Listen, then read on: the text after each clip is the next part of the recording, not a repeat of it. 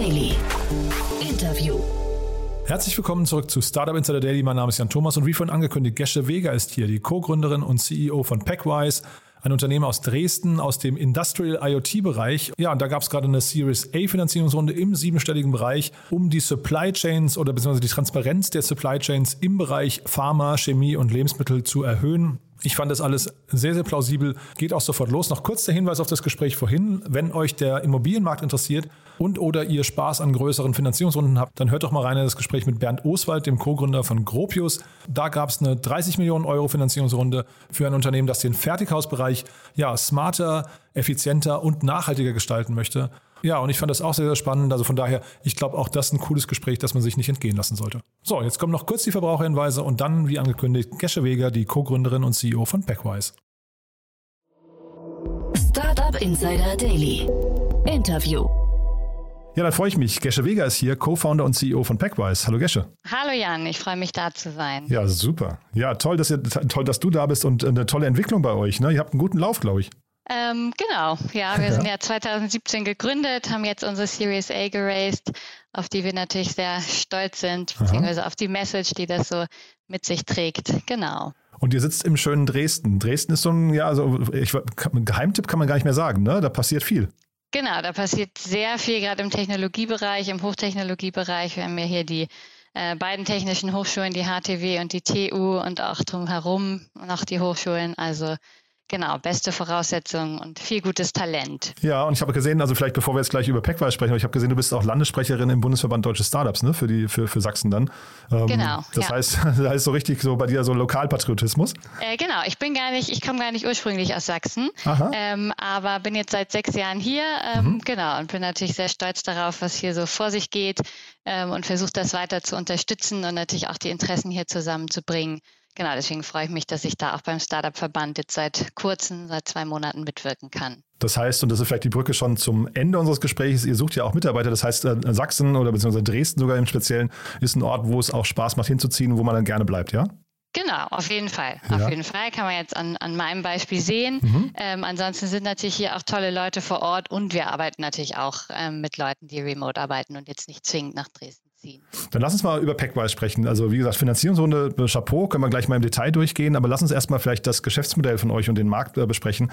Äh, mhm. Das finde ich, also von außen betrachtet, ziemlich clever. Clever. Ihr setzt da so, wenn ich es richtig verstehe, ich habe gesehen auf der Website, ihr macht Container smart. Vielleicht kannst du mal den Prozess erstmal äh, mal erklären. Genau, also wir haben ein Hardware-enabled SaaS-Geschäftsmodell.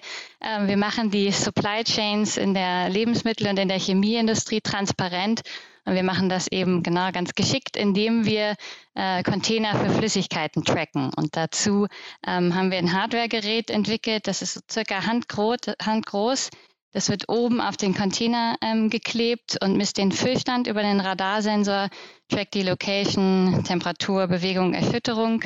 Ähm, genau, und macht eben da die Supply Chain Transparenz und man kann äh, vieles nachverfolgen, was man sonst nicht nachverfolgen kann.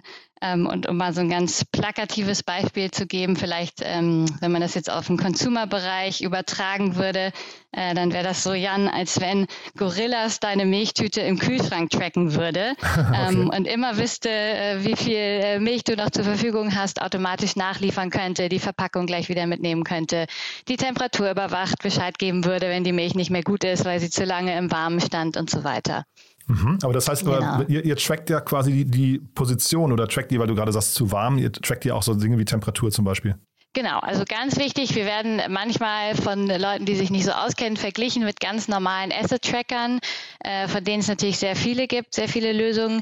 Ähm, was bei uns speziell ist, ist, dass wir eben den Füllstand mitmessen. Mhm. Und darüber können wir den Bestand sehen, können unsere Kunden den Bestand ihrer Kunden vor Ort sehen können Vendor-Managed äh, Inventory-Modelle anbieten, können automatisch Nachbestellungen ähm, auslösen lassen, ähm, können für ihre Produktionsplanung einfach den Bestand überwachen, ähm, da Forecasts machen, was die Nachfrage angeht. Genau, und eben die, die Qualität überwachen ähm, weil wir eben die Temperatur messen, weil wir sehen, wann wurde vielleicht schon mal Flüssigkeit entnommen und ist ein gewisser Zeitraum vergangen und gibt es vielleicht eine Mindesthaltbarkeit, ähm, die eingehalten werden muss. genau, der, der neben Qualitätsmanagement und Bestandsmanagement ist der große, ähm, das große dritte Feld, wo wir eine Rolle spielen, die Logistik, ähm, die optimiert werden kann. Da sehen unsere Kunden zum Beispiel, wie viele Kunden sind bei meinem Kunden und leer, ja, das heißt im abholbereiten Zustand. Und das, ne, wenn man die Informationen hat, dann führt das dazu, dass die Container schneller wieder dem Kreislauf zugefügt werden können ähm, und man und ne, aufs große Ganze gesehen führt das dann dazu, dass gleiche Mengen an Flüssigkeiten mit weniger Verpackungseinheiten transportiert werden kann. Und das hat natürlich auch einen großen Nachhaltigkeitseffekt. Ich finde, so wie du das beschreibst, müssten euch doch eigentlich die äh, Kunden die Tür einrennen, oder? Genau, ja, wir arbeiten, also Tür einrennen tun sie nicht, aber wir arbeiten im Moment mit äh, genau 45 und 45 äh, Kunden hier in, in Deutschland und Europa zusammen und kriegen Anfragen aus den USA, Brasilien, genau, aus weiteren Regionen. Genau, und sind, ja, sind gut dabei. Und das heißt, wenn da Anfragen aus Brasilien kommen, dann habt ihr dementsprechend auch eine, sagen wir, eine, eine einzigartige Lösung, würdest du sagen? Oder gibt es trotzdem viele vergleichbare äh, Modelle noch weltweit? Ja, ähm, also im Moment sind wir da, sind wir da führend, sowohl was die Hardware anbelangt, als auch was die äh, Softwareplattform anbelangt. Ähm, genau, Hardware sowohl was Preis angeht, als auch die Kombination an Sensorik, die wir anbieten, äh, die Anbringung und so weiter. Ähm, und wir sehen zum Beispiel, es gibt schon Konkurrenz, es gibt schon ähm, Firmen, die sich auch in den Bereich mobiles Container-Tracking bewegen. Ist natürlich auch wichtig, gerade für Investoren zu zeigen, wir sind nicht die Einzigen, die das für eine gute Idee halten. Mhm. Ähm, da gibt es zum Beispiel ähm, sehr etablierte Hersteller von Industrieelektronik, äh, also Industriemessgeräte, Messelektronik. Die auch in den Markt reingehen. Aber was wir da eben sehen, ist, dass die sehr stark aus dem stationären Containerbereich kommen. Also die sind es gewohnt, einen Container ähm, zu tracken.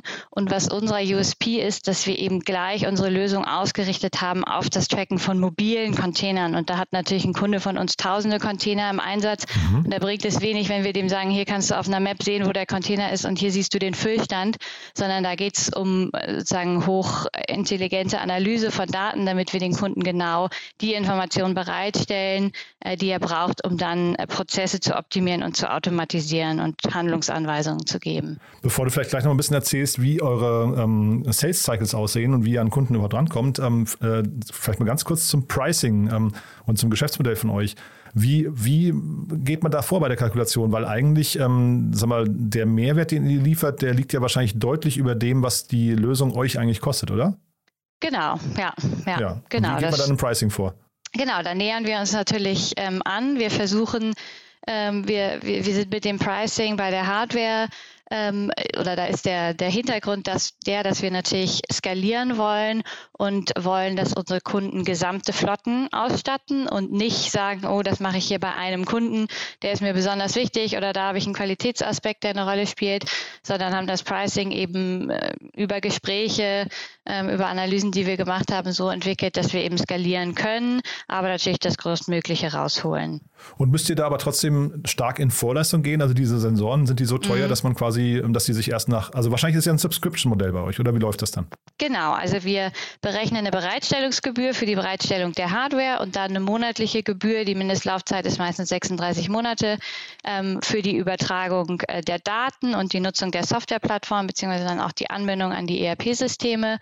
Ähm, Genau, was war deine Frage? Nee, nee, äh, also ja. ob ihr weiter in äh, Vorleistung gehen wollt, weil also im Prinzip, so, genau. na, also ja. verstehe ich dann wahrscheinlich richtig, ihr müsst ja erstmal investieren, diese Sensoren dann irgendwie bauen ähm, und wahrscheinlich äh, amortisieren sie sich wahrscheinlich erst nach ein paar Monaten dann, ne? Ja, beziehungsweise die ähm, amortisiert sich über die Bereitstellungsgebühr, so. äh, die wir momentan berechnen. Und da, genau, gucken wir natürlich auch in Zukunft und machen verschiedene Modelle, wo die ein bisschen höher ist oder ein bisschen niedriger, da wollen wir auch natürlich ein bisschen mit rumspielen. Aber sozusagen angefangen haben wir damit, dass wir sagen, die amortisiert sich über die Bereitstellungsgebühr gleich. Aber ihr geht nicht nach Containerwert vor, weil ich könnte mir jetzt vorstellen, also oder, oder ist es so, weil äh, ich könnte mir jetzt vorstellen, sag mal, so ein Container mit Bananen vielleicht ist, hat einen anderen Wert als ein Container mit, ähm, was nicht, mit, mit äh, Covid-Arzneien, mit, mit, mit Covid, ja, äh, ja, die, die ja. auch noch gekühlt werden müssen. Ähm, wie, wie, ist das da bei euch? Weil dann, wenn so ein Wert, äh, also wenn jetzt Bananen verfaulen, dann hat man, ich weiß nicht, einen, Container, ich, kenne mich gar nicht aus, aber sagen wir dann 10.000 ja, Euro vernichtet und bei Covid-Arzneien sind es dann eher vielleicht Millionen, ne? Genau, und es kommt natürlich auch darauf an, wie, wie teuer ist die Verpackung selbst, die ich da tracke. Und das variiert auch von irgendwie 100 Euro bis zu mehreren tausend Euro ähm, bei den größeren Containern. Genau, also da ähm, versuchen wir natürlich auch eine Preisdifferenzierung zu machen, eher was die Containerart angeht ähm, und auch der Entwicklungsaufwand, der dahinter steht, als ähm, dass wir sagen können, es, es kommt auf das Material an, was transportiert wird. Das Wäre vielleicht praktisch, ist aber natürlich ähm, nicht so richtig umsetzbar, weil es zu kompliziert wäre. Ach ja, aber ich, vielleicht ja. eine interessante Anregung. Ja. Nee, gar nicht als Anregung, es ist eher so, ich versuche, das ist so meine Neugier, ja, ich versuche zu durchdringen, wo auch so die, die Fallstricke liegen, weil ich hätte jetzt gedacht, dass ihr zum Beispiel äh, eigentlich sehr gute Versicherung braucht, ne, äh, in eurem Fall, weil äh, wenn, wenn ihr euch mal irrt und jetzt tatsächlich so ein, so ein äh, Covid-Container da irgendwie ähm, äh, hinterher nicht mehr einsetzbar ist, dann kommt ja wahrscheinlich so ein, äh, ich hatte glaube ich BASF zum Beispiel gesehen bei euch, ähm, so ein Pharmakonzern kommt dann oder Chemieriese kommt dann auf euch zu und sagt, hey, ihr seid in der Haftung. Dann will man ja eigentlich juristisch abgesichert sein und auch versicherungstechnisch, oder? Genau, wobei wir mit dem physischen Transport ja nichts zu tun haben. Ne, wir ja. haben halt die, den, den Tracker dran. Ähm, da gucken wir natürlich, dass der Tracker per se sicher ist. Wir arbeiten gerade genau. an einer zweiten Variante, ähm, die eine Artix-Variante, die also ein Gerät, was dann in explosionsgeschützten Bereichen, gerade in der Chemieindustrie sehr relevant eingesetzt werden kann.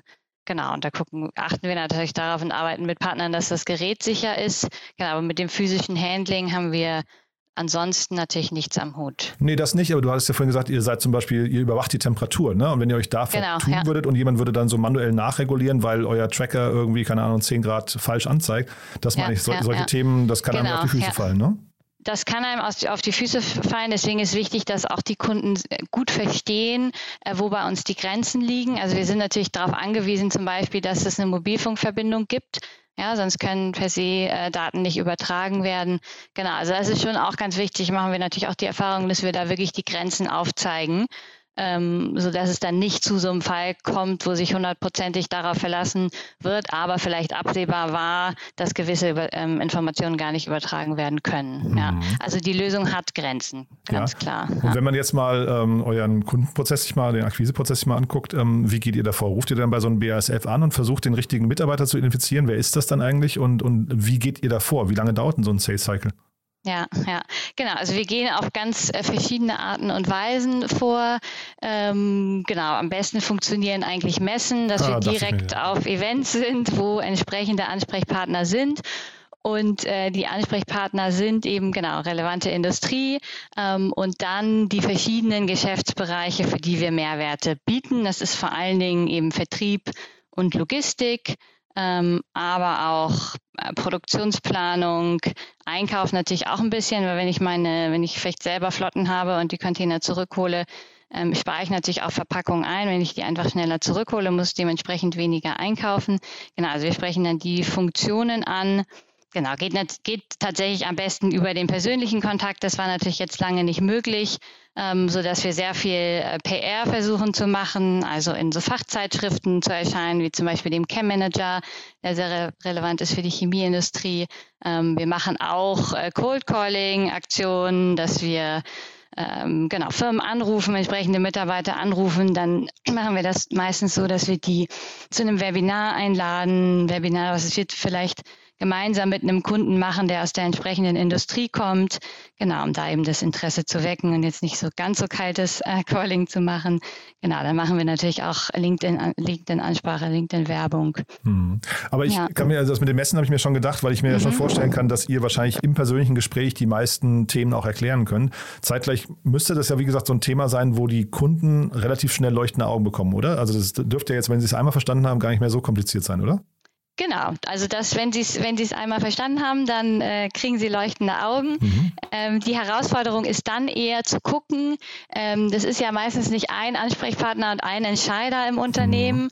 ähm, sondern äh, und der Vorteil sozusagen unserer Lösung ist da auch ein bisschen die Herausforderung, dass wir natürlich Mehrwerte für verschiedene Geschäftseinheiten bieten ähm, und die müssen natürlich ongeboardet werden. Ne? Deswegen ist da der Prozess, oder versuchen wir, sind wir auch gerade dran, das noch zu optimieren, Ähm, das ist aufwendig, genau. ne? Ja, ja genau. Ja. Nee, weil also ich hatte auch deswegen gefragt, weil 45 aktive Kunden klingt ja jetzt eigentlich gar nicht so viel, ne? So aus, mhm. ähm, so aus ich weiß nicht, aus Software, reinen Software-Gesichtspunkten.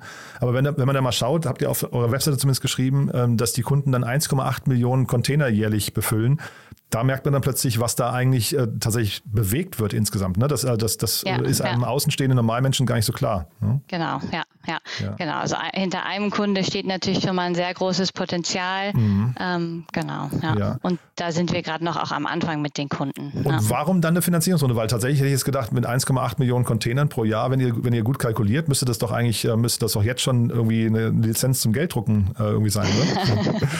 ja. das wäre schön, das wäre schön. Das dauert natürlich alles äh, okay. seine Zeit äh, und die Sales-Zyklen, die sind natürlich auch nicht ganz so kurz, bis die Lösung dann implementiert ist. Das dauert eben seine Zeit, das dauert ein paar Monate ähm, und äh, genau, um dieses Potenzial zu heben, ähm, haben wir die, genau, die Finanzierungsrunde gemacht. Es ist nämlich so, dass wir, wir schließen mit den Kunden Rahmenverträge ab.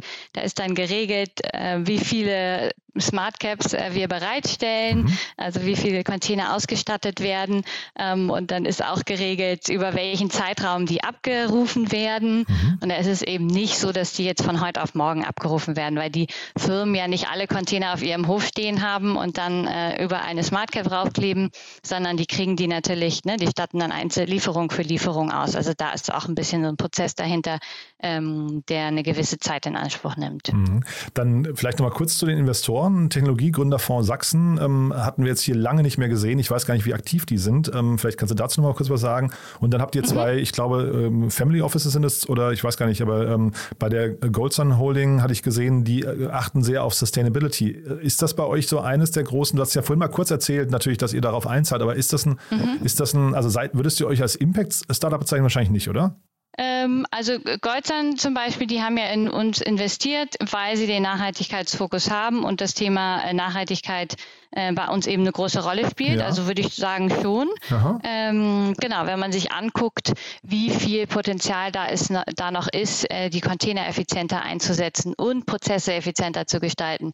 Also ne, einmal weniger Container einsetzen für gleiche Mengen, dann zu gucken, wie wird mit den Materialien umgegangen, kann ich Planungsprozesse optimieren, kann ich Verschwendung optimieren, weil ich die Qualität besser überwache. Also da ist schon ein sehr hohes Ressourcenpotenzial, was eben zum Beispiel Goldzahn ähm, sehr wichtig ist, sonst hätten sie auch nicht investiert. Ähm, genau, und dann sind wir noch, äh, noch von einem anderen Family Office Hüttenes hoch drei, ähm, genau, haben noch investiert und TGFS, der sehr aktiv ist eigentlich hier in, in Sachsen, haben jetzt auch einen neuen Fonds, ich glaube, das wird noch angekündigt, ähm, der jetzt im Sommer gelauncht wird. Die, mit denen arbeiten wir sehr gerne zusammen und die sind, haben natürlich hier den regionalen Fokus auf Sachsen. Hm. Ähm, kannst du zu diesen, weil ich finde das mit dem, mit dem, äh, mit diesen ähm, Sustainable Goals und so weiter, finde ich wirklich sehr spannend. Kannst du da bei euch, gibt es da Effekte, die ihr messen könnt bei euren Kunden? Also kann man zum Beispiel sagen, durch, ähm, mhm. durch eure äh, Tracking-Methode, ähm, ich weiß nicht, äh, kommt, kommen, ich weiß nicht, zwei Prozent der Bananen äh, früher an oder reifer an oder richtig temperiert an oder solche Geschichten? Kann man, kann man sowas in irgendeiner Form messen? Ja, ja, genau. Also per se geht es ja um, um Flüssigkeitscontainer, also es wäre eher so Bananenmus, was dann ah, ja, transportiert okay, okay, werden würde. Ähm, genau. Aber wir können zum Beispiel, so eine Kennzahl, die wir uns angucken, ist, wie lange dauert der Zyklus? Also von, von der Belieferung bis zur Rückholung des Containers, wie lange ist der Zyklus? Ähm, und das ist natürlich eine klare Kennzahl ne, kann, kann ich die, wird der Container fünfmal im Jahr befüllt oder wird er nur dreimal im Jahr befüllt? Ähm, und da kann man natürlich auch nachrechnen, was das dann an Einsparungen, an Verpackung mit sich bringt. Ja, ja, verstehe. Und aber jetzt, weil du gerade sagst, Flüssigkeitscontainer, ähm, wie ist denn dann jetzt quasi bei euch so die nächste Ausbaustufe? Wo geht denn die Reise hin? Ähm, erweitert ihr quasi im, im Containerbereich vertikal oder äh, erweitert ihr regional oder wie geht's mhm. weiter? Genau. Also wir sind in den Markt gegangen, ähm, sehr fokussiert auf den Bereich Intermediate Buy Container. Das ist so eine Zwischengröße. Äh, noch kleiner sind die Fässer und größer sind die Isotanks, Tankcontainer. Ähm, und wir gehen gerade sowohl, also Fässer statten wir auch teilweise aus, aber vor allen Dingen ähm, ist der ISO-Containermarkt, der Tankcontainermarkt äh, für uns sehr spannend, wo wir gerade mit einem Partner dran arbeiten.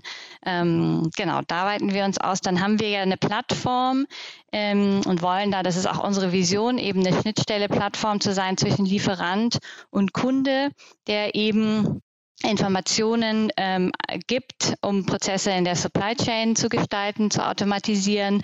Ähm, unsere Unsere Kunden können schon jetzt ihre Kunden auf die Plattform holen. Die sehen dann die entsprechenden ähm, Daten, die sie interessieren, also Container, die dann zu ihnen gehören.